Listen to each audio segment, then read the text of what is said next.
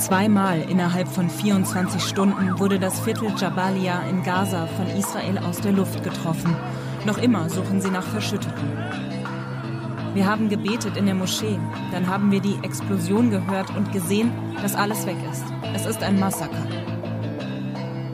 Merzen ist die Zahl der Haushalte, die von Armut betroffen sind, ist seit 2010 auf 16,7 Prozent gestiegen. Das sind knapp 14 Millionen Menschen. So der neue Verteilungsbericht der Hans-Böckler Stiftung. Für einen Single-Haushalt bedeutet Armut Auskommen mit maximal 1200 Euro im Monat.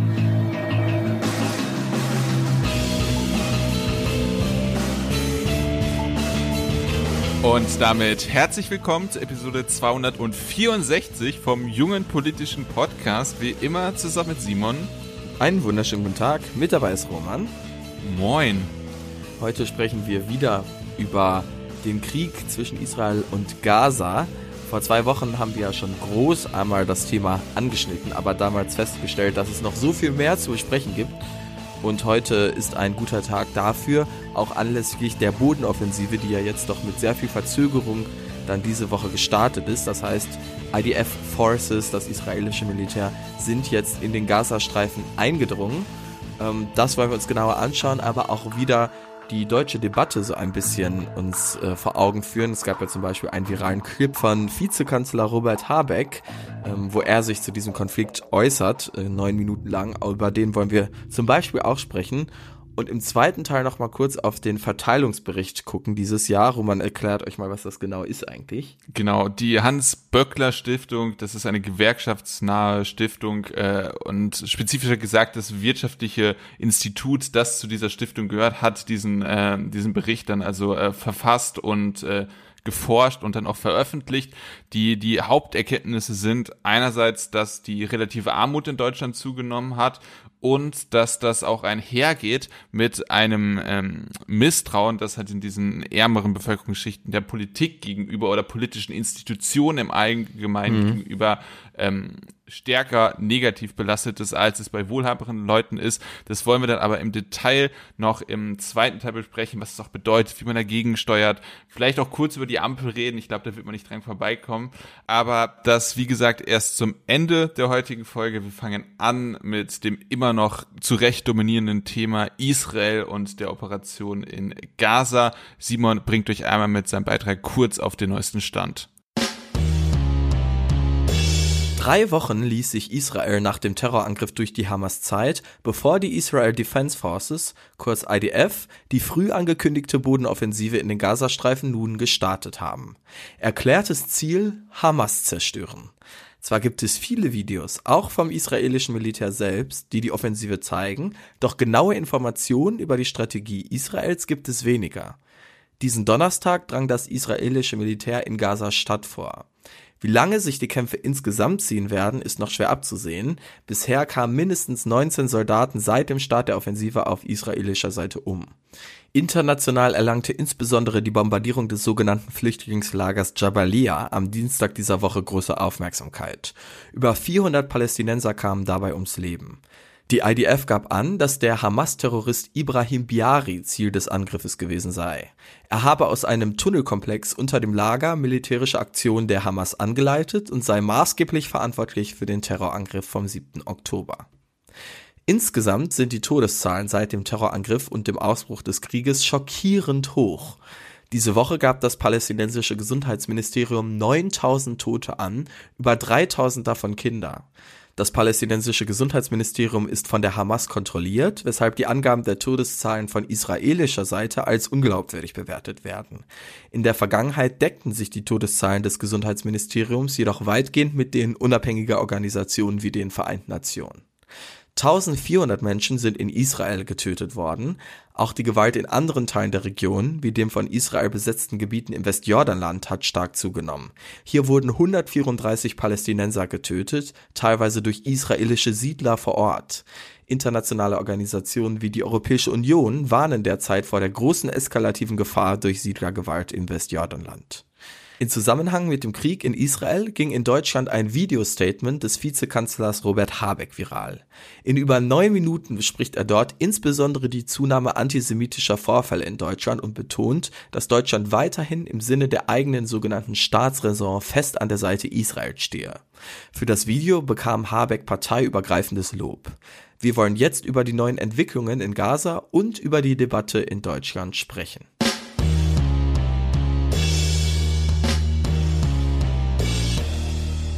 Als wir in der vorletzten Episode über die Situation im Nahen Osten gesprochen haben, hatten wir damals, wie ich fand, schon das Privileg, dass wir eine gewisse zeitliche Distanz zu den ähm, unmittelbaren Ereignissen vom mhm. 7. Oktober, diesem äh, furchtbaren Terroranschlag der Hamas und des islamischen Dschihads auf Israel hatten. Und ähm, jetzt sind wir sozusagen nochmal eine zeitliche und hoffentlich dann auch Beobachterstufe weiter hinten und äh, müssen natürlich einerseits über die weiterhin aktuellen Themen sprechen, also jetzt im Spezifischen die israelische, äh, israelische Militäroperation in Gaza, die äh, wirklich immense Anzahl an zivilen Toten, die es dort ja. gibt, äh, wie das einzuordnen ist ähm, und äh, ja auch auf was für einem, was das auch für Debatten auslöst, international in der muslimischen Welt, äh, auch innerhalb von Europa war das ja auch eine riesige Diskussion bei diesem äh, Gipfeltreffen, ähm, wo auf der einen Seite Spanien, äh, Irland und Belgien waren, die ähm, Israel unverzüglich zu einem Waffenstillstand auffordern wollten, während äh, andere Länder wie Deutschland da eher gebremst haben. Mhm. Also diese große Debatte wollen wir auf jeden Fall auch machen. Danach dann auch über noch spezifischer über die Debatte in Deutschland sprechen und auch wie man das äh, im Verhältnis zu zu anderen europäischen und vielleicht auch der internationalen Debatte betrachten kann. Wir fangen aber, denke ich, am besten einmal ab mit dem äh, an mit dem mit dem Bigger Picture und gucken uns wirklich das äh, das äh, Leid in der Region an und ähm, vor allem jetzt auch die militärische Operation der Israelis. Ja, ähm, genau. Israel hat ja diese Woche erst die äh, Militäroperation so ohne große Ankündigung dann gestartet. Es war ja am Anfang so, dass direkt nach dem Terrorangriff man präzise schon klar gemacht hatte, dass es eine Bodenoffensive geben wird und auch zwar relativ bald und dann verzögerte sich das ja immer weiter. Also kleine Vorstöße gab es ja schon immer wieder, ne, dass das so stimmt. ganz kleine Gruppierungen rein waren, aber die große Bodenoffensive, genau. die ist erwartet worden, ja. Das, äh, das stimmt richtig. Und man hatte so den Eindruck, ein Grund dafür war auch insbesondere internationaler Druck, gerade von den USA, der ausgeübt wurde. Ähm, Anthony Blinken hat ja sehr viel ähm, diplomatische Arbeit geleistet in den letzten Wochen und auch doch, finde ich, für ja, die traditionell amerikanische Perspektive auf den Nahen Osten einen zurückhaltenden Ton in Richtung Israel angeschlagen, in, im Sinne von, dass man ähm, dort äh, ja vorsichtig ähm, vorgehen sollte und auch gewarnt eben vor den katastrophalen einer Konsequenzen einer Bodenoffensive, auch natürlich für das israelische Militär, aber auch für die gesamte Stabilität in der Region. Also ich finde, man kann Anthony Blinken da gar nicht hoch genug loben, was er bis jetzt gemacht hat, weil er, er ist ja wirklich dieser, der, der Vermittler zwischen den Fronten gewesen, der einerseits einen sehr guten Draht und wahrscheinlich ist die USA das Land, das den, es ist das Land, das den größten Einfluss auf Israel hat, so ähm, dass er einerseits diese Position nutzt, aber sie dann auch verwendet, um halt diesen Flächenbrand und so furchtbar das äh, Leid der toten israelischen ähm, Zivilisten nach dem Terrorangriff, so groß das humanitäre Leid der zivilen Opfer im Gazastreifen jetzt ist, es ist ja trotzdem zynisch gesagt noch nichts im Verhältnis zu dem, was passieren würde, wenn es dort einen Flächenbrand gäbe, wenn die ja. Hisbollah voll einschreiten würde, der Iran gegebenenfalls sogar ähm, und dann gegebenenfalls andere äh, arabische Staaten oder ähm, Staaten militärisch mit eingreifen würden, gegebenenfalls dann auch die USA, die ja ihre Flugzeugträger hingeschickt haben. Deswegen ist das, glaube ich, ne, dieses äh, Präventionsparadox mäßig äh, schon ein großer Erfolg, dass wir diesen Status quo aktuell haben in dieser großen international politische Beziehungsdimension. Das ist noch nicht eskaliert, ist eben ja. über die Grenzen hinaus, in denen sich das bisher abspielt. Das stimmt. Man muss ähm, aber natürlich trotzdem festhalten, dass insbesondere jetzt seit der Bodenoffensive das humanitäre Leid im Gazastreifen katastrophal ist, also riesengroß. Ja. Das sind Todeszahlen, die extrem erschreckend sind. Ähm, 9000 Tote im Gazastreifen, natürlich allen voran hauptsächlich Zivilisten, die dort gestorben sind und man muss sich dann eben auf Angaben des israelischen Militärs verlassen, ähm, was dann dahinter steckt, jetzt vor allem als es eben um dieses sogenannte Flüchtlingslager da ging in äh, Jabalia spricht man es aus, Jabalia. Ähm, da sprichst du den richtigen, fragst den richtigen, ja, aber hört sich gut an. Ja, ähm, dort ähm, sind ja auf einen Schlag dann mal eben über 400 Menschen umgekommen, natürlich die schon, die überhaupt keine Ressourcen haben. Es wurde jetzt eben von diesen Menschen abverlangt, ähm, ja, im Vorhinein, es gab diese Warnung des israelischen Militärs, aber dann Gaza-Stadt allein hat ja zwei Millionen äh, das, plus das, das, Einwohner nicht, irgendwie auf einer. Gaza, Gaza hat äh, Einwohner von 2,2 Millionen und im Norden waren doch das 1,1 Millionen, die zum ah. Süden evakuiert werden sollten. Richtig, deswegen. stimmt, so rum war's. Und trotzdem, aber in Gaza-Stadt, das ist der Punkt, den ich machen wollte, leben die Menschen extrem eng besiedelt. Ja. Ähm, also das heißt, dort die ähm, dort die Fluchtroute dann anzutreten, ähm, ist in kürzester Zeit eben gar nicht so einfach möglich. Und das heißt, dass ganz viele Zivilisten dort immer noch vor Ort sind und ähm, durch die Angriffe sterben. Und die Frage ist natürlich auch, ähm, ja, inwieweit dann Israel plant, die Angriffe auch und, ähm, noch weiter äh, auszuweiten, das wissen wir auch noch nicht. Aber ich finde halt einfach diese Dimension, dass dann so viele Leute auf einen Schlag dort ermordet werden, das ist halt, ja, mit meinem ähm, Verständnis von Menschen würde uns so sehr schwer nachvollziehbar, egal was das militärstrategische Ziel dann dahinter ist. Ja, ich weiß jetzt nicht, ob ermordet das richtige Wort ist. Sie wurden auf jeden Fall getötet, weil ermordet für mich irgendwie so eine heimtückische Intention noch äh, okay, beinhaltet. Ja. Aber wir müssen jetzt keine Semantikvorlesung, weil mein, mein, mein Punkt ist, man muss dieses humanitäre Leid einfach äh, ohne man, man muss das einfach hervorheben, wie katastrophal die Zustände sind und wo ich mir jetzt auch beispielsweise im, äh, im Hinblick auf unsere ähm, letzte Folge zum Thema Israel einen Vorwurf mache, ist, dass ich beispielsweise diesen ähm, dieses dieses äh, dieses Embargo, dieses Abschnitt beispielsweise der Wasserversorgung mhm. nicht äh, stark genug kritisiert habe, was da direkt äh, nach dem 7. Oktober passiert ist, was äh, mhm. man hätte viel stärker noch kritisieren müssen, weil das einfach nicht geht. Ähm, aber mein, den Punkt, den ich machen wollte, ähm, ist, dass Israel natürlich die Verpflichtung hat, sich an internationale, ans internationale Recht zu halten und die Anzahl von Zivilisten zu minimieren. Wir müssen, und das ist einfach Punkt, wir müssen zeitgleich aber dieses Dilemma auch noch einmal ähm, herausanalysieren, dass die Hamas Zivilisten als menschliches Schutzschild verwendet. Also ja. das israelische Militär hat ja beispielsweise, das ist wie gesagt Quelle israelisches Militär, äh, aber sie haben ähm, kommuniziert, dass es wohl auch ein Haupt, äh, ein HQ, eine Hauptbasis der Hamas, das Tunnelsystem direkt unter einem Krankenhaus ist. Und es mhm. ist natürlich auch ein Kriegsverbrechen, militärische Einrichtungen direkt Klar. im Umfeld von äh, mit dem Völkerrecht nach geschützten äh, Einrichtungen wie Krankenhäusern zu errichten. Also es ist ein Kriegsverbrechen der Hamas, dort diese Basis zu betreiben. Ähm, aber das hat natürlich dieses unfassbare, also das führt das zu diesem Dilemma, dass wenn Israel das Ziel hat, diese Militärbasis trotzdem zu vernichten, können sie nicht einfach von oben bombardieren, weil sie damit ein Krankenhaus angreifen würden. Sie müssen also Soldaten dahin schicken, was halt einfach ähm, in äh, Hinblick auf die Opferzahl der Soldaten und natürlich dann auch äh, den Rückhalt in der eigenen Bevölkerung äh, natürlich auch keine einfache Situation ist. Deswegen, das ja. ist ein furchtbares das Dilemma. Das ist das Kalkül der Hamas natürlich. Genau. Ja. Und äh, deswegen muss man das humanitäre Leid in Gaza ansprechen, auch als das ansprechen, was es ist, aber trotzdem auch dieses Dilemma natürlich erwähnen. Ja, das Problem ist eben, dass man es bei der Hamas mit einer, einer eiskalten Terrororganisation zu tun ja. hat, die überhaupt gar nicht den Anspruch erst hat, sich an ähm, ja Kriegsrecht, ja. äh, menschliche ja. Grundstandards, ähm, irgendetwas zu halten.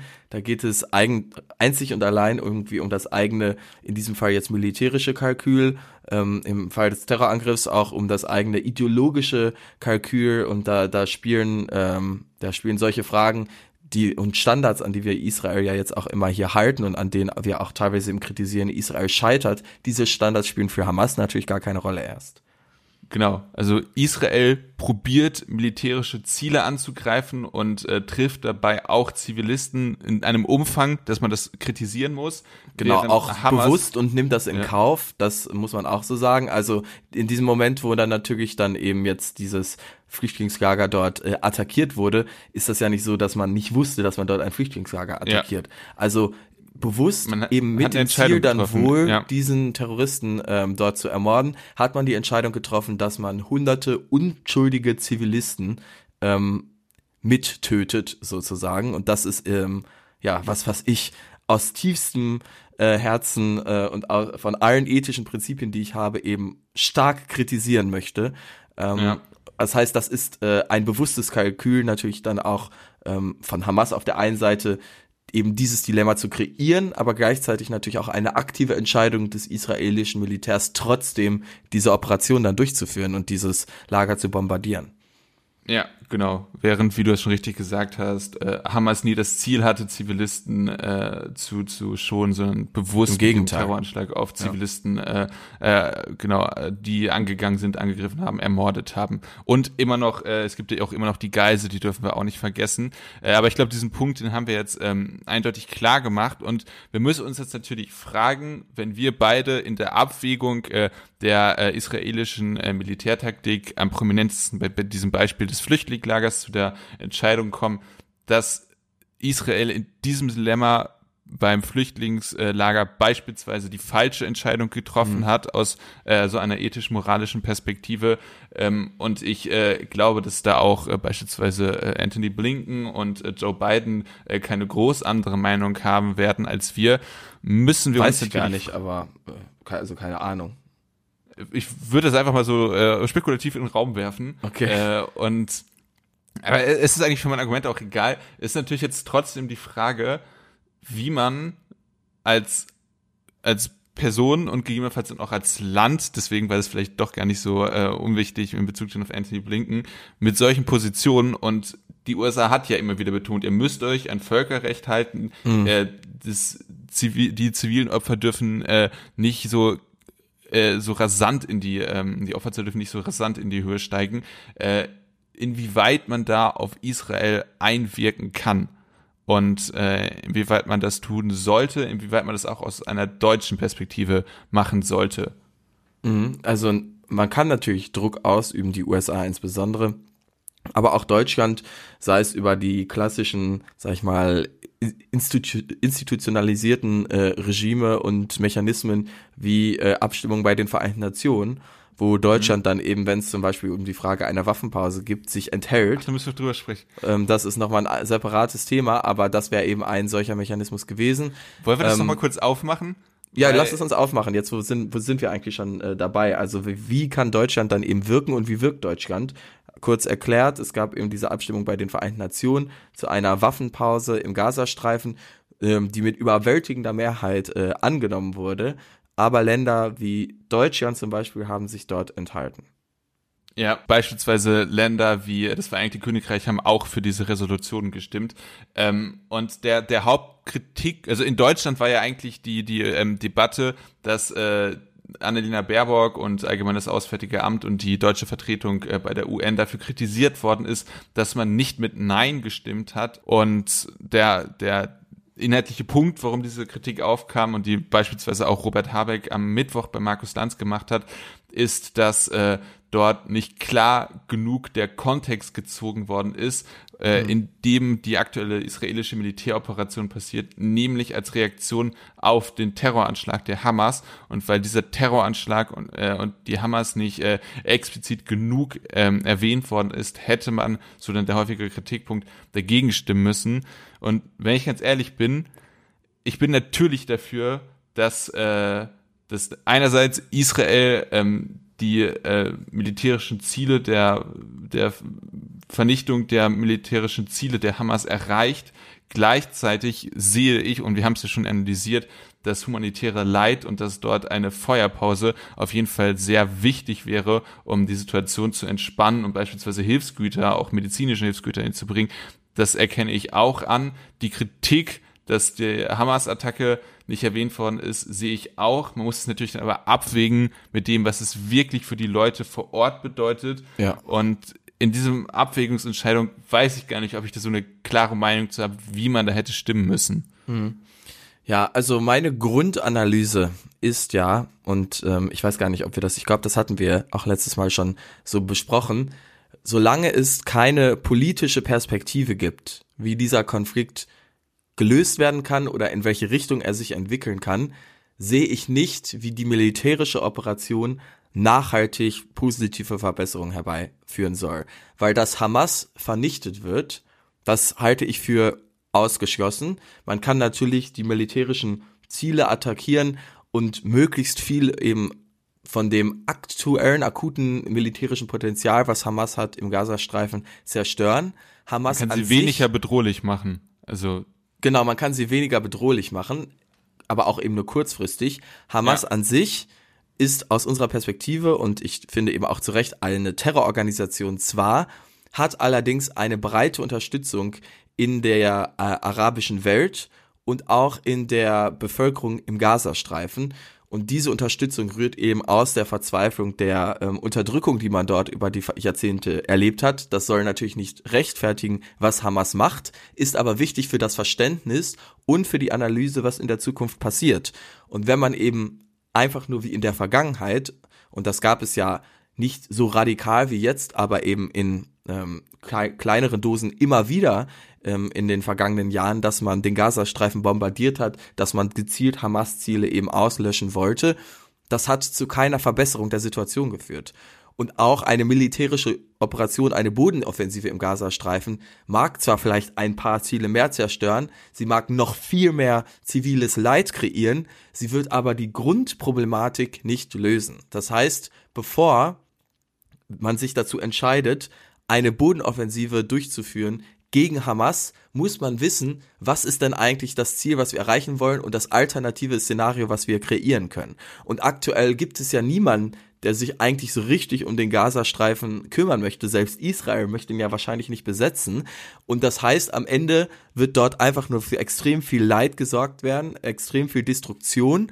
Ähm, und dann geht die Spirale wieder von vorne los. Und das ist eben keine Perspektive. Und solange wir diese politische Lösung nicht im Blick haben, oder Lösung ist natürlich ein, ein sehr äh, hartes Wort, weil eine Lösung ist nicht leicht zu finden, aber zumindest ein Weg zu einer möglichen Lösung, solange es den nicht gibt, halte ich die Kreierung eines solchen Leids ohne klare Perspektive für unverantwortungsvoll und deshalb fände ich es richtig, sich dort für eine Waffenpause einzusetzen, denn sie, diese Bodenoffensive wird langfristig zu nichts führen. Und deshalb finde ich es nicht nachvollziehbar, dass sich Deutschland bei dieser Resolution enthalten hat, sondern man hätte hier mit dem, ja, mit der Analyse den, die, der überwiegende Rest der Welt trifft, meiner Ansicht nach, mitstimmen müssen. Vereinigte Königreich beispielsweise, genau. Zum Beispiel. Und äh, ganz viele andere ähm, sich entwickelnde Staaten, die eine ganz andere Perspektive nochmal darauf haben, als wir in Deutschland. Ja, also vielleicht ein paar Sachen. Äh, ich glaube, dass eine Bodenoffensive tatsächlich weniger zivile Opfer verursacht, als wenn man wirklich flächenmäßig aus der Luft bombardieren würde.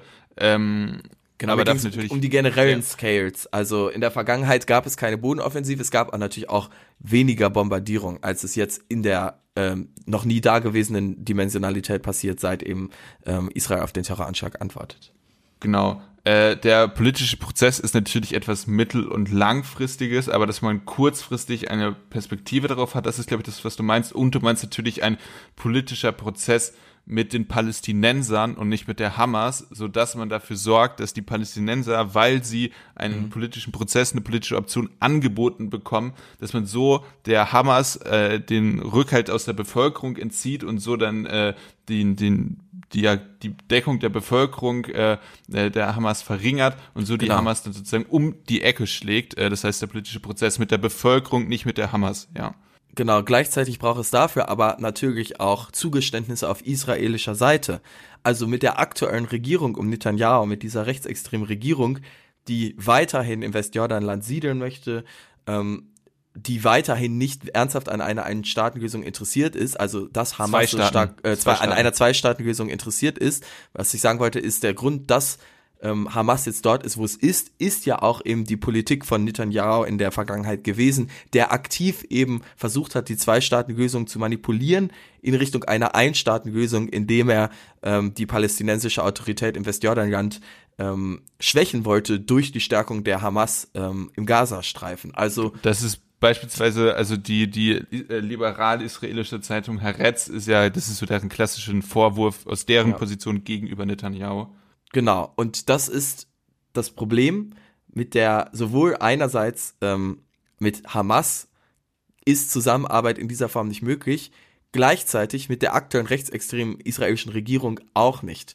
Und deshalb kann ich es auch nicht ähm, erkennen, wie es verantwortungsbewusst sein kann, eben diese israelische Regierung in ihrem Bombardement und Krieg gegen Gaza zu unterstützen, ohne zu wissen, wo das hinführen soll und ohne dass auf israelischer Seite überhaupt eine Bereitschaft besteht, irgendwie eine produktive Zukunftsperspektive aufzubauen. Also ich sehe nichts außer menschliches Leid, was dort erzeugt wird und natürlich kurzfristig eben ähm, ja, dass Hamas ähm, in den eigenen Mitteln eingeschränkt wird, in den militärischen Mitteln. Aber ähm, dieser dieser Circle of Violence, den wir haben seit Jahrzehnten, der wird nicht durchbrochen und der wird eben durch die, ja, durch die Narben, die das hinterlässt in der Bevölkerung dort, eher noch verstärkt. Ja, also dass das äh, aktuell diese politische Dimension komplett fehlt, das ist auf jeden Fall etwas, was man kritisieren muss. Und ich weiß doch noch nicht mal so genau, ob ich den Vorwurf jetzt so lautstark machen würde. Ich würde, hätte ihn eigentlich am lautstärksten an den Tagen vor dem 7. Oktober gemacht. Klar. Weil dort hätte man ja Fenster gehabt, äh, natürlich nicht mit dieser israelischen Regierung, wo ich glaube Netanyahu noch nicht mal das größte Problem ist, sondern eher die Minister, die noch weiter rechts von ihm stehen. Aber Netanyahu ist ein sehr großes Problem, weil auch er natürlich Teil der mächtigste Mann ja. im Staat ist und äh, genau. das alles manipuliert seit Jahren. Ja. Genau, ähm, also jetzt auch nicht mich missverstehen. Äh, also ich glaube, gerade vor dem 7. Oktober hätte es da noch wesentlich bessere äh, Bedingungen für gegeben, weil du sprichst jetzt von den Wunden, die jetzt wieder neu äh, verursacht werden. Natürlich äh, verursacht äh, jetzt die die israelische Militäroperation und die damit verbundenen zivilen Opfer Wunden bei den Palästinensern im Gazastreifen und in der äh, gesamten Region. Ja. Aber diese militärische äh, Reaktion von Israel gibt es ja auch nur, weil es den 7. Oktober gab. Deswegen muss man das auch immer in dieser Eskalations, äh, äh, genau, dieser Spirale sehen, ja. Genau, der ja auch äh, Wunden hinterlassen hat, die völlig klar ähm, in Israel für Jahrzehnte eben wahrscheinlich dafür sorgen werden, dass diese politische Perspektive, die wir einfordern, weil sie die einzige Möglichkeit ist, diese Region zu befrieden, ähm, völlig unrealistisch geworden ist, weil natürlich ganz viele Leute dort eben diese Bilder gesehen haben, die Hamas ja bewusst provo äh, provoziert hat, weil es selber nicht mhm. an einer Zwei-Staaten-Lösung interessiert ist. Ähm, genau, also das ist völlig klar. Ähm, jetzt, da wir gerade über die Bodenoffensive sprechen, richten sich meine Vorwürfe oder auch jetzt über die UN-Resolution, habe ich jetzt über Israel gesprochen, dass das aber natürlich ähm, genauso und noch stärker gilt für ähm, das, was Hamas dort am 7. Oktober, mach, Oktober gemacht hat, ist hoffentlich selbstredend. Ja. ja, es ist halt immer, wenn man eine Sache probiert zu kritisieren, kann man nicht bei jedem Argument immer den ganzen genau. Kontext, die ganze äh, äh, Vorgeschichte dann immer noch mit äh, erwähnen, wenn man dieses eine spezifische Argument machen will. Äh, vielleicht eine Bemerkung, die ich auch noch machen wollte, ist, es gibt ja, also wenn man sich jetzt Ägypten, aber gerade die Türkei anguckt, Erdogan macht ja wirklich einen riesigen politischen Wandel, dass er jetzt Hamas beispielsweise off, äh, öffentlich als ähm, Befreiungsorganisation bezeichnet und allgemein sich halt so als, als Führer in der muslimischen Welt installieren mhm. möchte. Ich glaube, das ist sein, sein Anliegen und deswegen jetzt die äh, Situation im Gazastreifen dafür missbraucht und äh, beispielsweise diese riesige Demonstration ähm, in äh, Istanbul organisiert hat ja, und da muss man natürlich auch sagen, dass viele dieser äh, Staaten, wenn man sich Ägypten im Speziellen guckt, aber auch die Türkei, äh, die sind alle sehr schnell dabei, äh, ihre Unterstützung für die Palästinenser auszudrücken. Aber wenn es darum geht, Flüchtlinge aufzunehmen, dann sind sie da auch unwillig. Und ja. äh, das ist ja dann auch etwas, was man denen durchaus in Sachen Doppelmoral vorwerfen 100%, kann. Genau. Ich denke, so viel erstmal zu dem Thema wie ganz konkret jetzt irgendwie militärisch diese Bodenoffensive zu bewerten ist, da stecken wir natürlich überhaupt ja. nicht tief genug drin und haben gar keinen Durchblick. Deshalb muss das natürlich so oberflächlich bleiben, wie es dann jetzt gewesen ist. Aber die grundsätzliche politische Einordnung jetzt ja auch im Aufgehangen an dieser UN-Resolution war ja, denke ich, vielleicht schon mal ganz produktiv.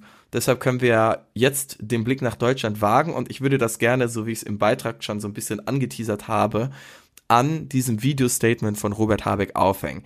Ähm, ich würde sagen, es macht vielleicht Sinn sogar, falls das jemand noch nicht gesehen hatte, sich das einmal kurz äh, anzuhören. Das findet man überall auf, auf, Twitter oder sonst in irgendwelchen sozialen Medien. Das ist viral gegangen. Verlinken auch das auch noch. BMWK. Genau, auf verschiedensten Sprachen übersetzt worden, richtig. Wir werden es auch noch in der Podcast-Beschreibung verlinken.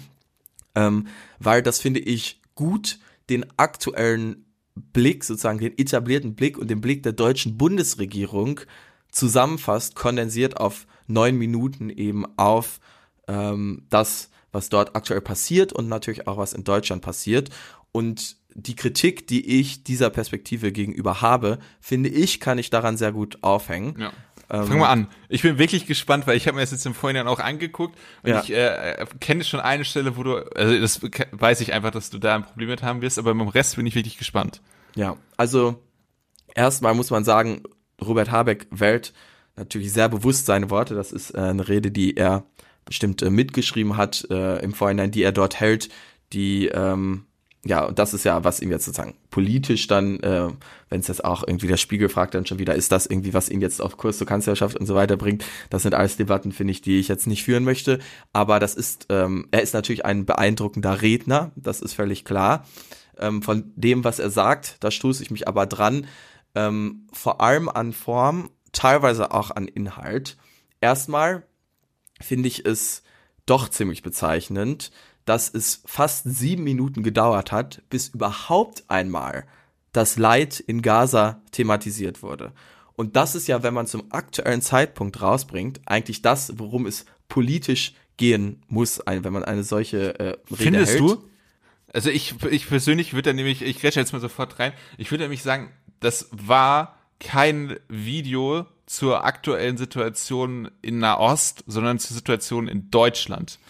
Ähm, er hat es dazu viel gemacht, aber er ordnet es am Anfang anders ein. Also er hat gesagt, in der Debatte ist sehr viel irgendwie verrückt und verquer und er möchte da eben klar festhalten, wie das ist. Und gegen Ende zum Beispiel nimmt er ja dann auch diese große Perspektive ein und ähm, ja, deshalb finde ich das ziemlich unangemessen in Anbetracht allein der Zahlen schon, so spät auf dieses Thema zu sprechen zu kommen. Das ist sozusagen, was ich an der Form zum Beispiel kritisch sehen würde, was nämlich, glaube ich, auch für ganz okay. viel Unverständnis international sorgt, wenn eben diese schrecklichen Bilder um die Welt gehen. Aktuell ähm, dieses zivile Leid, was wir in Gaza erleben.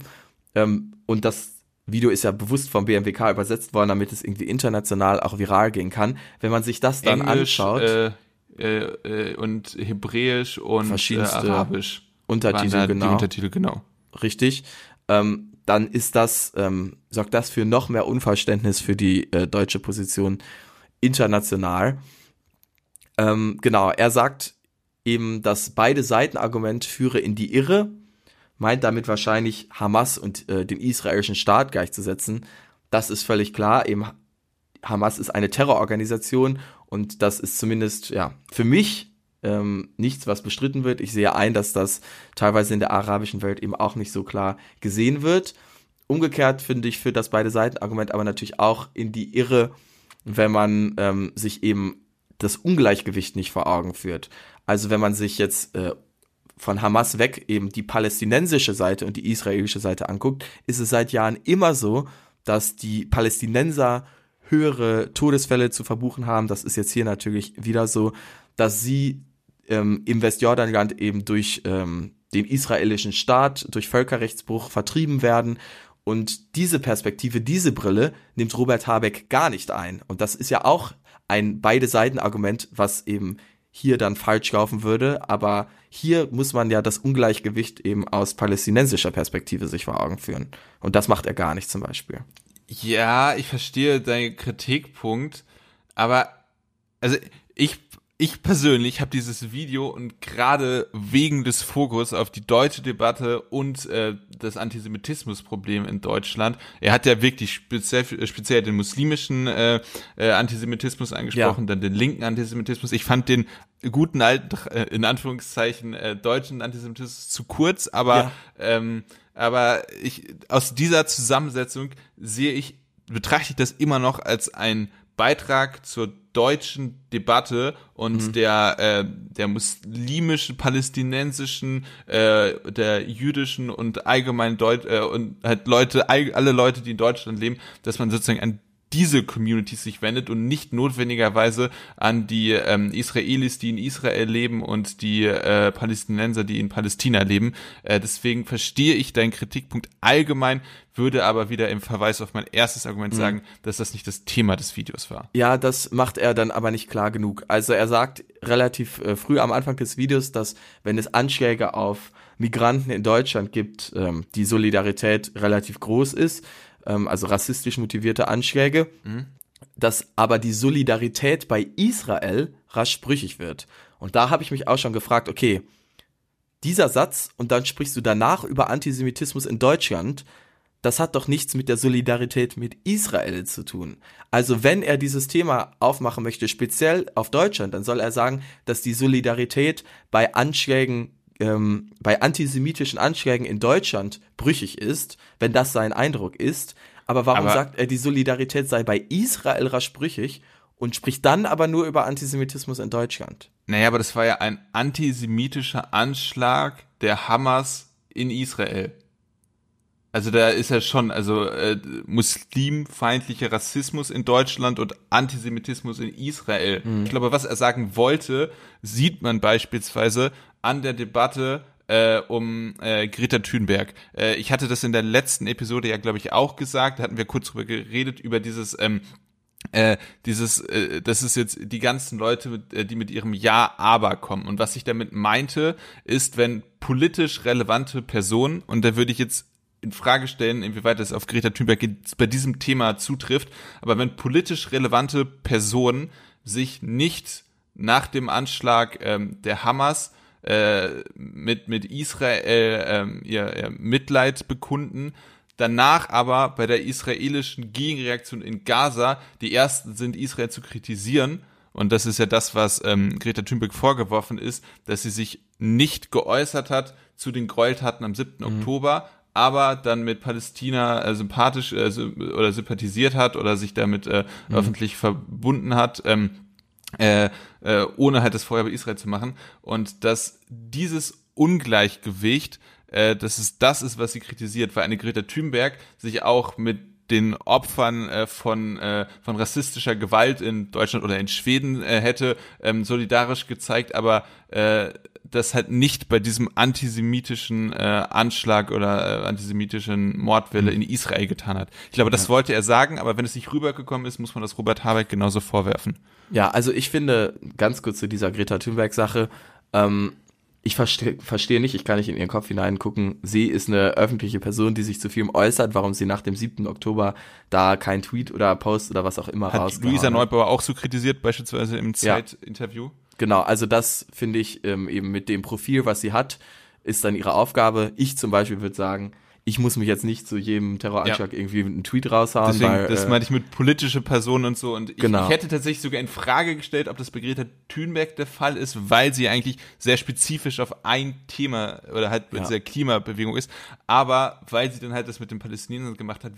Genau, wenn ich, sie sich dort einmischt, machen, kann man genau sie ihr das äh, halt so sagen. Das ist von mir aus einem Vorwurf, der angemessen Aber dadurch wird sie keine Antisemitin. Also Richtig. das muss ich vielleicht auch mal sagen. Das also, ist, was ich äh, jetzt anschließen wollte, daraus dann eben abzuleiten, dass da ein ähm, antisemitisches Motiv hintersteckt, ist ein völlig absurder Sprung, für den es mehr braucht als das. Ähm, also da müsste man äh, ja irgendwie auf andere Dinge verweisen, die sie in der Vergangenheit irgendwie gesagt oder verfasst hat, die ein klares antisemitisches Motiv zeigen. Dazu reicht das alleine nicht. Ähm, genau. Ja, also ich verstehe deinen Punkt. Ähm, es ging um die Solidarität mit Israel nach dem Anschlag in Deutschland die sei ja. rasch brüchig. Ich finde aber präziser wäre gewesen für den Punkt, den er gemacht hätte, dann einfach zu sagen, die Solidarität bei Antisemitismus ist rasch brüchig und dann eben über den Antisemitismus in Deutschland zu sprechen, weil ich finde, er diesem Video sowohl natürlich durch das Ende, worauf ich jetzt auch eingegangen bin, eben im Gesamtblick äh, auf die Debatte und auf die Situation in Israel, aber eben auch durch diesen Anfang, wie er eröffnet, ist das für mich nicht klar ein Video, was sich alleine um die Situation in Deutschland dreht. Das würde ich auch immer noch anders sehen als du. Aber mhm. stimmt, er legt den Fokus sehr stark auf Antisemitismus in Deutschland. Ich möchte da nochmal unterstreichen, was du selbst vorhin schon eingeworfen hast. Statt anzuerkennen, dass ein Großteil der antisemitischen Gewalt in Deutschland ähm, in den letzten Jahren rechtsextrem war, rechtsextreme Gewalt. Statt das im ersten Satz anzuerkennen, wird die Verantwortung direkt wieder abgeschoben, eben zuerst auf muslimische Verbände ähm, und Muslime generell. Er sagt, auch in Deutschland danach gäbe es einen verfestigten Antisemitismus. Auch in Deutschland? Vor allem in Deutschland gibt es diesen Antisemitismus, vor allem von rechtsextremen Deutschen, die antisemitischen Anschläge. Und dass wir jetzt eben in der arabischen Bevölkerung in Deutschland auch Antisemitismus erleben, ist ein Punkt, der richtig ist, aber in Anbetracht der Menge und ähm, wäre es angemessen, es andersrum zu formulieren, zu sagen, wir haben in Deutschland einen verfestigten Antisemitismus, der sich in rechtsextremer Gewalt ausgedrückt hat, Deshalb konnten Jüdinnen und Juden sich schon vorher in Deutschland nicht mehr sicher fühlen. Wir hatten Anschläge auf Synagogen und alles. Auch in der arabischen Bevölkerung in Deutschland gibt es diesen Antisemitismus. So rum wäre es richtig gewesen. Ja. Ja, also er hätte es auf jeden Fall wesentlich klarer machen müssen und vor allem er hat so diesen easy way out gewählt, indem er kurz äh, dieses Gauland-Zitat von wegen äh, Vogelschiss in der Geschichte äh, angespielt hat. Und das ist natürlich wahnsinnig unterkomplex. Antisemitismus nur, also natürlich die AfD ist die Partei, die Antisemiten sammelt, klar, aber Antisemitismus ist ja ein gesamtgesellschaftliches Problem in Deutschland und damit macht man sich zu einfach, nur auf die AfD zu zeigen, damit verkennt man ja die wahre Größenordnung des Problems von Antisemitismus in Deutschland. Ja. Äh, ich glaube, er hat sich so auf den, ähm, auf den muslimischen Antisemitismus und den linken Antisemitismus fokussiert, weil das die in der Debatten jetzt die neuen Phänomene sind, finde ich, macht aber äh, dein Kritikpunkt nicht weniger valide. Das hätte er anders formulieren müssen. Ja. Und was, und da bin ich jetzt auch überrascht, dass du das noch gar nicht angesprochen hast, weil er hat ja dieses, ähm, dieses, dieses Stilmittel gebraucht oder hat halt gesagt von wegen, wenn, äh, wenn Muslime ähm, diskriminiert werden und äh, irgendwie so, äh, von, von rechtsextremen äh, Gewalttaten und so davon Opfer werden, dann haben sie dafür, da, haben sie das, das Recht und der deutsche Staat hat die Pflicht, ihnen zu helfen. Und deswegen müssen sie sich jetzt auch gegen äh, Antisemitismus in der muslimischen Community aussprechen. Und äh, natürlich müssen sich alle in Deutschland lebenden Leute gegen Antisemitismus aussprechen, aber Muslime müssen sich nicht gegen Antisemitismus in Deutschland aussprechen, weil der deutsche ja. Staat äh, ihnen hier das äh, Recht auf sicheres Leben äh, ermöglichen sollte, dass sie eben keine Opfer von rechtsextremer Gewalt werden. Also da fand ich diesen Kausalzusammenhang, dieses Weil, das fand ich wirklich falsch und schlecht ja. angebracht. Äh, Richtig. Und das würde ich, ja. Selbst wenn es antisemitische Muslime gibt, muss der deutsche Staat ihre körperliche Unversehrtheit sicherstellen.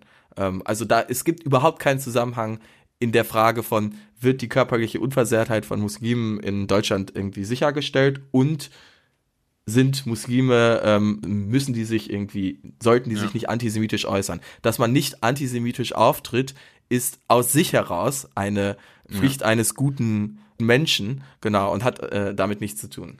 Und übrigens auch nicht nur in Deutschland, sondern die Bekämpfung von Antisemitismus ist ja ein universelles Ziel, das äh, Deutschland auch genau so in der Welt äh, vertreten sollte. Und beispielsweise, wenn wir uns an diese, mh, diese Kulturmesse, wie heißt die, ähm, wo es auch diesen Antisemitismus-Skandal mit den Indonesiern Ach ja, ja, ja, ich komme gerade nicht drauf. Ähm, äh, da, in der Documenta? Documenta, genau. Und, ne, und die, äh, die, ähm, die indonesischen Künstler haben so ein klein wenig gesagt, ja, von wegen, ja, ihr Deutsch mit euren besonderen äh, Befindlichkeiten, wir als Indonesien, als äh, Teil der, der, der unterdrückten Welt äh, des globalen Südens haben da einfach einen ganz besonderen Blick drauf. Nein, Antisemitismus ist auch bei Unterdrückten keine vertretbare Position, sondern Antisemitismus ist universell falsch und zu bekämpfen ja. und nicht nur in Deutschland, nicht besonders in Deutschland Antisemitismus ist keine deutsche Erfindung. Der Holocaust war eine deutsche Erfindung und ja. äh, deswegen äh, muss überall in der Welt Antisemitismus als generelles äh, Ziel bekämpft werden. Ja, ähm, du hast zwar gesagt, das war ein easy way out mit diesem Vogelschuss-Argument. Ich fand es an sich aber äh, den Hinweis gelungen zu sagen, die deutschen Rechtsextremen um Putin sind definitiv nicht die Alliierten ähm, an der Seite ähm, des Judentums oder Israels. Ähm, ganz im Gegenteil. Also die AfD, die sich ja gerne geriert als äh, zionistische Partei, die am ehesten noch die Interessen Israels unterstützt. Das ist ja, wie man sich dort selbst betrachtet, ähm, zumindest unter den etablierten AfDlerinnen und AfDlern. Das sind die, die international mit denen gemeinsame Sache machen, die keinerlei Interesse ähm, am Schutz des Judentums oder Israels oder sonst was haben. Also das ist ein, finde ich, richtiger und gut ausgesprochener und gelungener Hinweis gewesen. Ich fand auch den Abschnitt aber von Robert Habeck zu den Protesten in Deutschland zu unterkomplex. Er hat gesagt, ihm sei vorgeworfen worden, dass eben man in Deutschland nicht mehr dort zu einem seine Meinung auf Demonstration sagen kann. Er hat gesagt, das Feiern von Gewalt ist verboten, alles andere nicht. Wenn man sich aber konkret angeschaut hat, eben welche Demonstrationen in Deutschland verboten wurden, und das war eben teilweise von Jüdinnen und Juden organisierte Demonstrationen zur Solidarität mit Gaza, dann muss man sagen, stimmt das so nicht. Es gab diese wahrscheinlich übers Ziel hinausgeschossenen Verbote von Demonstrationen. Ähm, es gab auch antisemitische Demonstrationen auf deutschen Straßen und die gehören verboten, aber es gab eben Demonstrationen, die nicht klar antisemitisch waren, die im Vorhinein verboten wurden und die Solidarität mit Gaza bekunden. Von daher stimmt das einfach so nicht, was Robert Habeck gesagt hat.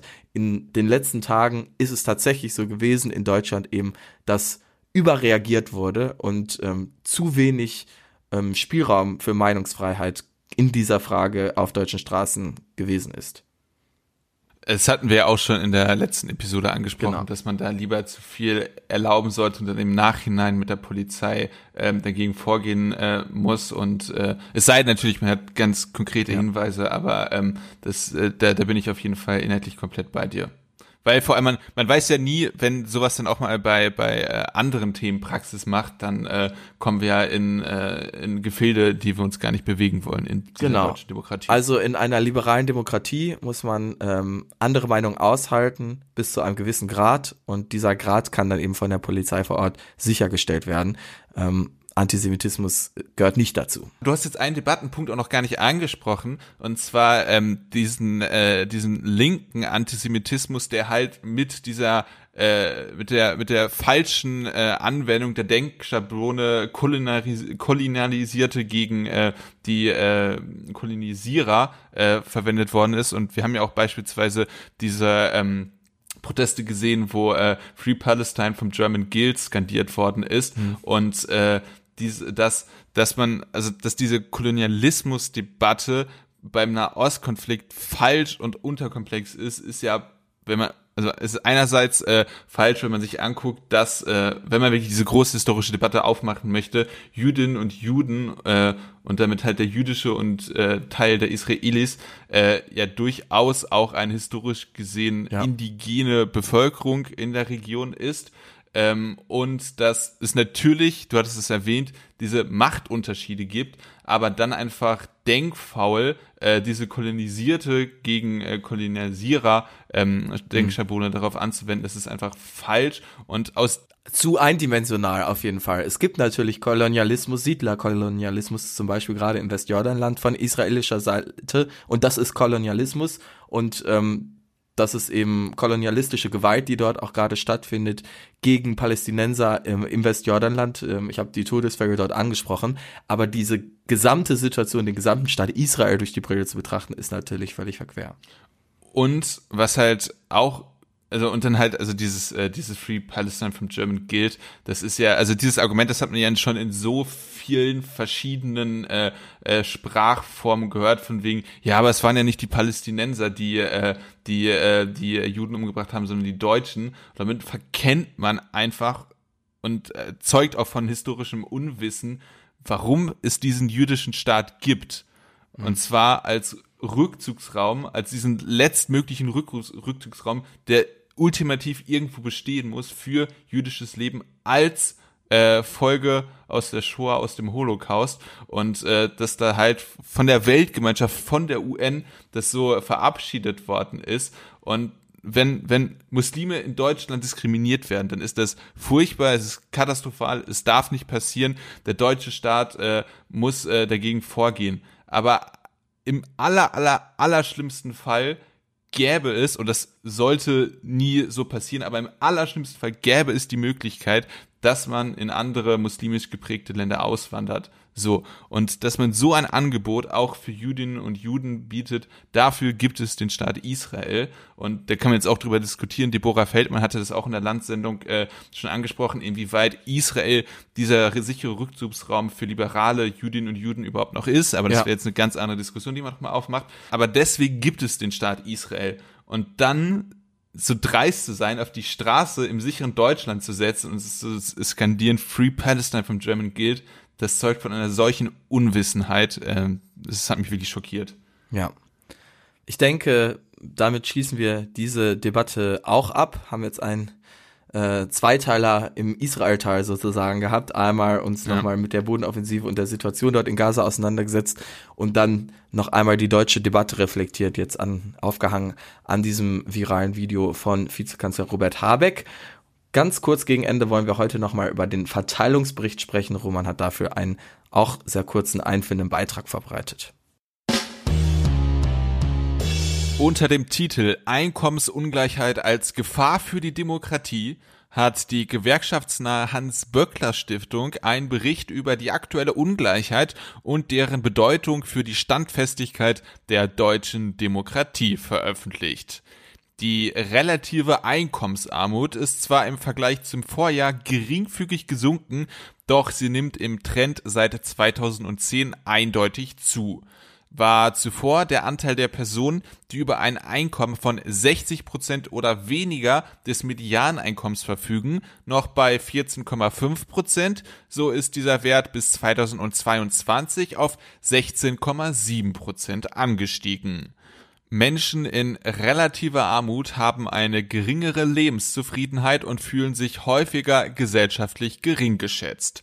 Das Misstrauen in politische Institutionen wie Polizei, das Rechtssystem Bundestag, Parteien und Politiker steigt mit geringerem Einkommen. Bei letzterem merken die Autoren jedoch an, dass die Ergebnisse nicht zwingend Kausalzusammenhänge widerspiegeln. Bildung, Alter oder Erwerbsstatus könnten beispielsweise ebenfalls Gründe für das Ergebnis darstellen. Zum Ende des Berichts sprechen sich die Forscher im Lichte ihrer Resultate für einen höheren Mindestlohn, die Förderung sicherer und gut bezahlter sozialversicherungspflichtiger Beschäftigungsverhältnisse, Weiterbildungsqualifikationsmaßnahmen, eine stärkere Tarifbindung, den Ausbau Kinderbetreuungsangebote und eine höhere Besteuerung von Reichen und Superreichen aus.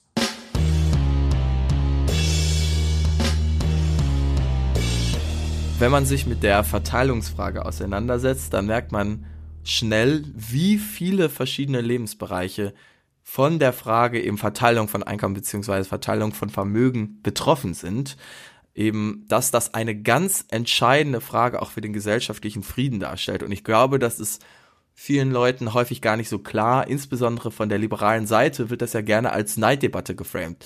Da wird gesagt, ja, an sich ist es doch egal, wie groß die Verteilung von Vermögen ist, solange alle grundsätzlich genug haben. Aber es zeigt sich eben, wenn wir eine extrem ungleiche Verteilung haben von Vermögen, zum Beispiel insbesondere in Deutschland, dann ist das ein riesiges Problem für den gesellschaftlichen Frieden und ähm, verschiedenste Punkte, auf die wir gleich eingehen können. Es erodiert eben zum Beispiel das ähm, Vertrauen in die politischen Institutionen, was für eine Demokratie natürlich sehr gefährlich ist. Das heißt, diese Verteilungsfrage oder Verteilungsdebatte ist nicht bloß eine Neiddebatte, sondern eine zentrale Debatte für den gesellschaftlichen Frieden.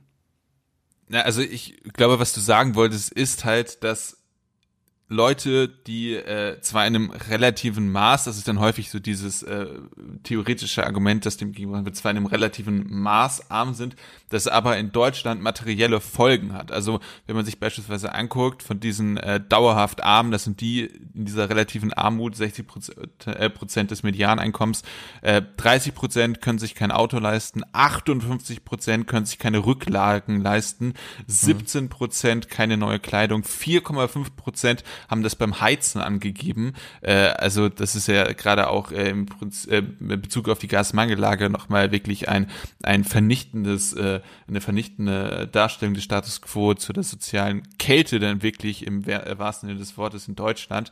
Also weil es diese wahrhaftig materiellen Problem hat, ist es ein Problem. Wenn wir tatsächlich ein Medianeinkommen hätten, das so hoch ist, dass auch die in relativer Armut sich alle Sachen, die für ein äh, menschenwürdiges Leben und äh, auch so ein menschenwürdiges Leben, wo auch soziale Teilhabe mit inkludiert ist, wenn sie sich das auch leisten könnten, dann könnte man dieses Argument der Neiddebatte machen, aber dass das nicht, da das nicht der Fall ist, ist das Argument der Neiddebatte ja. fehl am Platz. Das sowieso. Es ist aber, glaube ich, generell so, das zeigt sich eben einfach, also auch in Deutschland haben wir, du hast es jetzt richtig beschrieben, ähm, das wollte ich auch gar nicht leugnen, eben eine akute Armut auch. Das heißt, es ist gar nicht nur so, dass die Verteilung das Problem ist, sondern wirklich, dass Leute konkret gar nichts, einfach nicht genug zum Leben haben. Selbst wenn das aber eben anders wäre, so generell große, ähm, ähm, große ungleiche Verteilung ähm, für Probleme, was den gesellschaftlichen Frieden angeht, auch in quote-unquote reichen Ländern. Es ist aber richtig ganz konkret. In Deutschland ist es so, dass wir es mit einer Armut zu tun haben, die eben tatsächlich viele Menschen so stark und ähm, so direkt betrifft, dass sie sich die Sachen, die du gerade aufgezählt hast, im Leben, die ja ähm, eigentlich Grundvoraussetzung für ein zufriedenstellendes Leben sind, gar nicht erst leisten können. Und ähm, das ist natürlich auch ein Verteilungsproblem an sich schon, weil eben durch eine bessere Verteilung des Vermögens diese Probleme konkret bekämpft werden könnten. Ja, und vor allem, also nochmal diese Zahl mit den Rücklagen. 58 Prozent der äh, relativ Armen können keine Rücklagen eingehen, was natürlich im Bezug auf so ein gewisses finanzielles Sicherheitsbedürfnis, was jeder von uns hat, katastrophal ist. Aber auch, wenn man die, wie ich finde, zwar inhaltlich richtigen Debatten über Aktienrente, Aktiensparen und so macht, ähm, was für eine Mittelschicht und so durchaus äh, sinnvoll sein kann, zeigt ja, wie zynisch das bei diesen Leuten ist, wo 58 Prozent keine finanziellen Rücklagen bilden können. Also das muss man auf jeden Fall mhm. ähm, dann auch so sagen. Wir, du hast jetzt auch viel über die politischen Implikationen gesprochen und ähm, Dort sind ja wirklich verschiedene Punkte abgefragt worden, also Bundestag, Rechtssystem, Polizei, Politik, äh, Politikerinnen und äh, Parteien äh, und wie da halt nach den Einkommensstufen das äh, Vertrauen oder ja, das Misstrauen das ist. Das ist eine ganz, ganz klassische ähm, ja. Variable, die gern abgefragt wird, im Political Trust.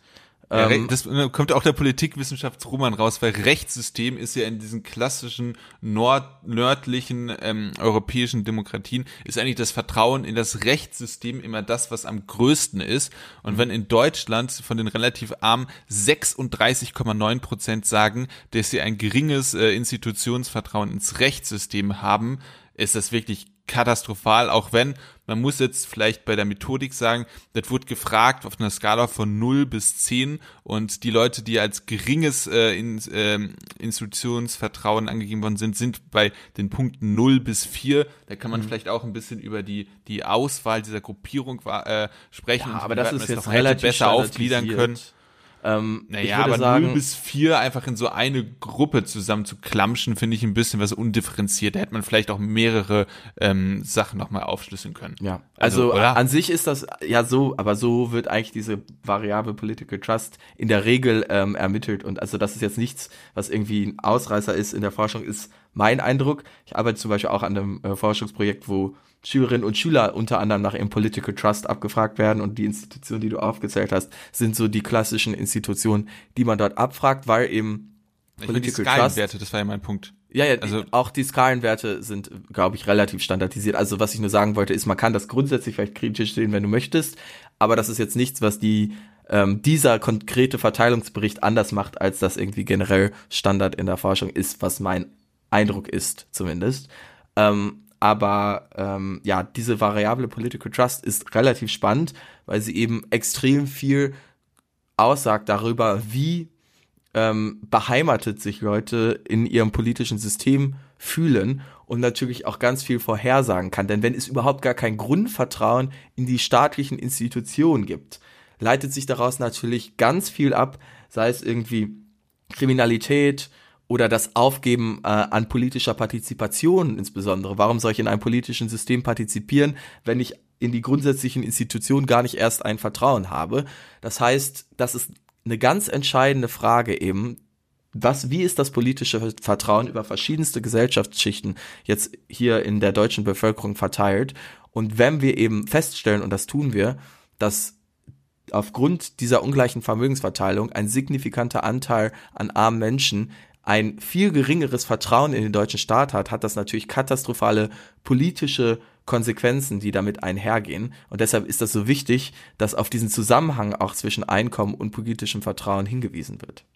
Ja, auch wenn das hier jetzt natürlich wiederum auch nur, also alles richtig, aber das ist jetzt auch wieder nur eine zeitliche Momentaufnahme von 2021. Der hat mich tatsächlich auch so eine Zeitentwicklung ähm, nochmal interessiert. Ich habe tatsächlich in die Berichte der Vorjahre äh, geschaut und da ist mal sowas ähnliches gefragt worden, aber jetzt nie genau so. Also da wird mich jetzt mal wirklich auch eine Langzeitstudie zu diesen Werten interessieren, wie sich das denn entwickelt äh, mit der äh, mit dem Vertrauen in den verschiedenen Einkommensgruppen. Vielleicht gibt es die Forschung sogar ähm, jetzt in Bezug auf Deutschland, ähm, das weiß ich äh, gar nicht im Detail, ob es ähm, so, ob man irgendwie sagen kann, über 30 Jahre ist das immer genau gleich abgefragt worden. Ähm, aber an sich wird schon aktuell geforscht zu diesem Political Trust. Ähm, und ich, die Erkenntnis ist eben, dass das ganz, ganz viele Auswirkungen hat, zum Beispiel auf politische Partizipation und so weiter und so fort. Aber auch auf den Erfolg von Parteien, die sich für diese Gruppierungen eigentlich einsetzen wollen. Wenn wir beispielsweise auch über die aktuelle äh, Wahlerfolge der Linkspartei, die natürlich auch ganz viele andere ähm, Gründe hat, aber wenn man jetzt die Linkspartei als die Partei sieht, die ähm, die Partei für die äh, kleinen Einkommen ist und dort einfach ein größeres Misstrauen der Politik und äh, dem demokratischen System einfach gegenüber existiert, mhm. dann kann natürlich auch der Wahlerfolg und die tatsächliche Repräsentanz dieser Gruppen im parteipolitischen System nicht wirklich funktionieren und ist dann sozusagen auch verzerrt, weil sozusagen bei den Wohlhabenden, die sagen wir jetzt einfach mal Grüne oder FDP wählen, dann halt einfach mehr Leute tatsächlich auch zur Wahl ja. gehen, als es bei den Leuten ist, die in klassischerweise Linkspartei wählen. Genau das ist dieses klassische ähm, Partizipationsargument, warum das so äh, problematisch ist, wenn man es jetzt ganz konkret ähm, in Bezug auf die politische Partizipation an der Wahlurne bezieht. Ähm, ja. Und es zeigt eben insgesamt, würde ich sagen, dieser Bericht oder generell das Einkommen ähm, und Vermögen extrem entscheidende Fragen sind. Und das daran zu drehen, so viele Probleme gleichzeitig kreieren oder eben verhindern kann. Also eine gute staatliche Politik in Bezug auf Einkommen und Vermögen kann ganz vielen anderen Problemen, die gar nicht unbedingt auf den ersten Blick damit zusammenhängen, grundsätzlich vorbeugen. Wenn wir uns zum Beispiel gerade darüber beschweren, und das haben wir auch im Podcast häufiger schon angesprochen, dass ähm, ja, dass das Vertrauen in äh, das System immer geringer wird, dass wir eine größere gesellschaftliche Spaltung erleben, dass es größere Polarisierung gibt eben und immer mehr Anti-Establishment-Parteien profitieren, sei es die AfD oder jetzt in Zukunft bald vielleicht die Partei von Sarah Wagenknecht, die neue. All dem kann man allein schon dann teilweise zumindest entgegensteuern, wenn man die ungerechte Verteilung in Deutschland als Root Cause ähm, angeht.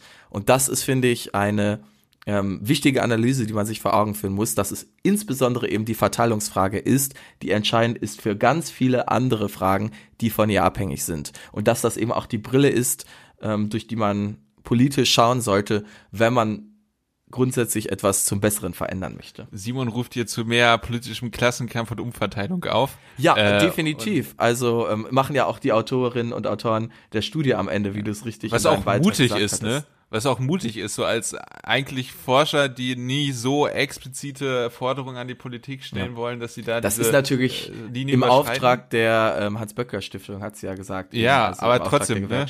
Aber ja. Also so diese reine theoretische, feine englische Wissenschaftsart ist es ja nicht.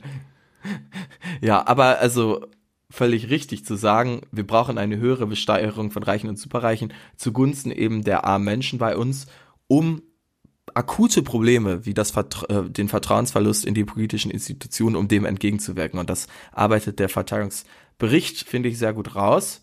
Also so ein ähm, konditionaler Ratschlag von wegen, wenn man das erreichen wollte, dann könnte man beispielsweise die Mindestlöhne weiter anheben. Ja, und eigentlich sind wir uns doch hoffentlich über dieses Wollte einig, dass man das will. Also wir haben ja ein Problem. Wie meinst du mit wir? Äh, wir als äh, Gesellschaft, äh, als politisches Establishment, vielleicht als politisch denkende Menschen, ähm, als liberale Demokraten, Ähm, also ich würde sagen, der Status quo würde da widersprechen.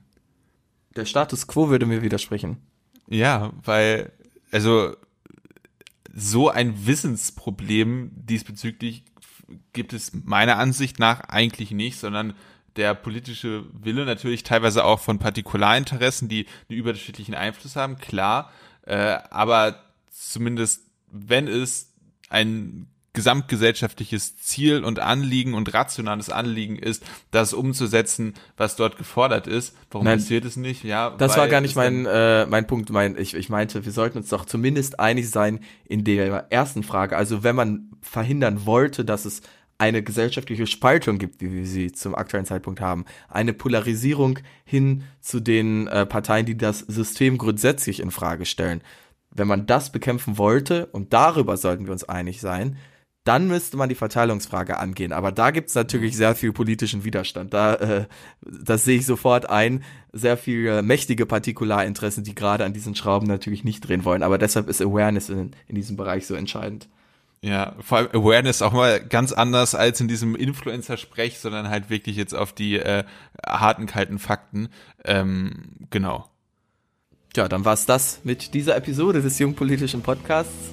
Ähm, ich hoffe, ähm, ihr hattet äh, Spaß äh, beim Hören und habt vielleicht ein paar ähm, Gedanken mitnehmen können oder selber entwickeln können. Wenn letzteres geschehen ist, lasst uns gerne einen Kommentar da auf youpodcast.wordpress.com. Ähm, der Link ist in der Podcast-Beschreibung. Gerade in der ersten Frage mögen einige vielleicht eine deutlich andere Meinung haben hier, zumindest wenn ich mir die deutsche Debatte anschaue. Deshalb würde mich da sehr der Input auch von euch interessieren. Ansonsten könnt ihr die Episode und den Podcast an sich gerne bewerten in eurer bevorzugten Podcast-App und uns dort auch folgen, um in Zukunft nicht zu verpassen. Informationen rund um den Podcast gibt's auf Twitter at Podcast. Und dann hören wir uns nächste Woche wieder. Ciao. Ciao, ciao.